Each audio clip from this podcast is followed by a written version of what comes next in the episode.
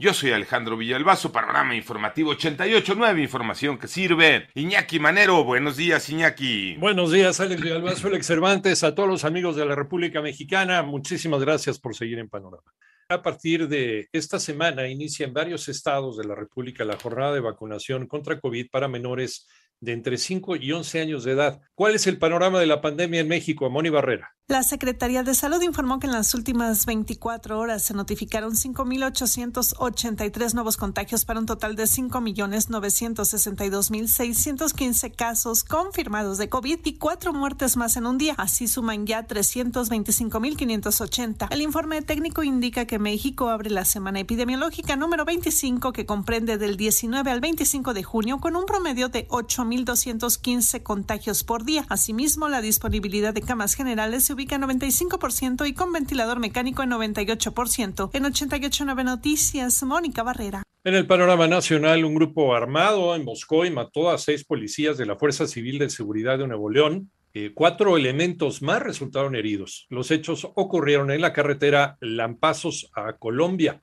en el municipio de Anáhuac, en Nuevo León. En tanto, un juez de control dictó prisión preventiva oficiosa contra el abogado Jesús Hernández Alcocer por su presunta responsabilidad en el feminicidio de su esposa, la cantante Irma Lidia, registrado el jueves pasado en el restaurante Suntory, ubicado en la alcaldía Benito Juárez, aquí en Ciudad de México. Por otra parte, eh, J. Reyes Méndez Jiménez, exdirector de la Policía de Irapuato, fue asesinado la mañana de ayer cuando salía del fraccionamiento donde tiene su domicilio.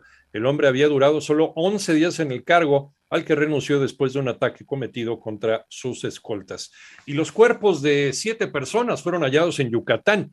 Las autoridades de, ese estado y las de Quintana Roo investigan si estos corresponden a los de un grupo de personas que esta semana fueron secuestrados en Xcalac, en territorio ya quintanarroense. Aseguran que la economía de México se recupera. René Ponce. Reitera el presidente de la República que pese a las adversidades por las que ha atravesado México y el mundo, como son la pandemia por COVID-19 y la guerra entre Rusia y Ucrania, la economía de nuestro país se recupera e incluso alcanza niveles superiores a los que se observaban antes de la llegada del SARS-CoV-2. El primer mandatario destaca que las acciones que ha tomado su administración han permitido la recuperación de empleos, la mejora del salario, el incremento en las utilidades que otorgan las empresas a sus trabajadores, sumado a que la inversión en las refinerías permitirá que el próximo año se deje de comprar gasolina en el extranjero. Más de 21 millones de trabajadores están inscritos en el Seguro Social. Nunca se había tenido esa cantidad. El promedio de ingresos de esos 21 millones de trabajadores es de 14.500 pesos mensuales se ha incrementado. Para 88.9 Noticias, René Ponce Hernández. Vámonos al panorama internacional. Los cuerpos de al menos 22 jóvenes que murieron sin lesiones aparentes fueron descubiertos en un bar nocturno de la ciudad sudafricana de East London, anunció la policía local. Por otra parte, los líderes del grupo de los siete reunidos en el sur de Alemania